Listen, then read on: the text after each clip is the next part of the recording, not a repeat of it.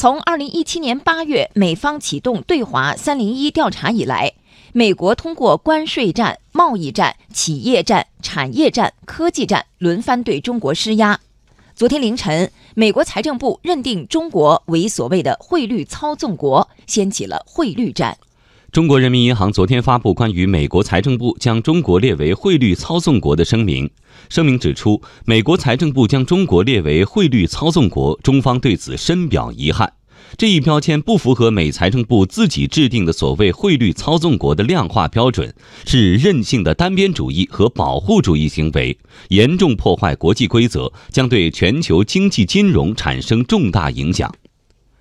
中国实施的是以市场供求为基础，参考一篮子货币进行调节、有管理的浮动汇率制度。在机制上，人民币汇率就是由市场供求决定的，不存在汇率操纵的问题。美方不顾事实，无理给中国贴上汇率操纵国的标签，是损人又害己的行为。中方对此坚决反对。这不仅会严重破坏国际金融秩序，引发金融市场动荡，还将大大阻碍国际贸易和全球经济复苏，最终会自食其果。美国这一单边主义行为还破坏了全球关于汇率问题的多边共识，会对国际货币体系的稳定运行产生严重的负面影响。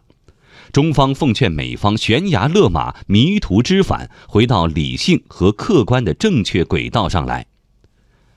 中国将继续坚持以市场供求为基础，参考一篮子货币进行调节、有管理的浮动汇率制度，保持人民币汇率在合理均衡水平上的基本稳定。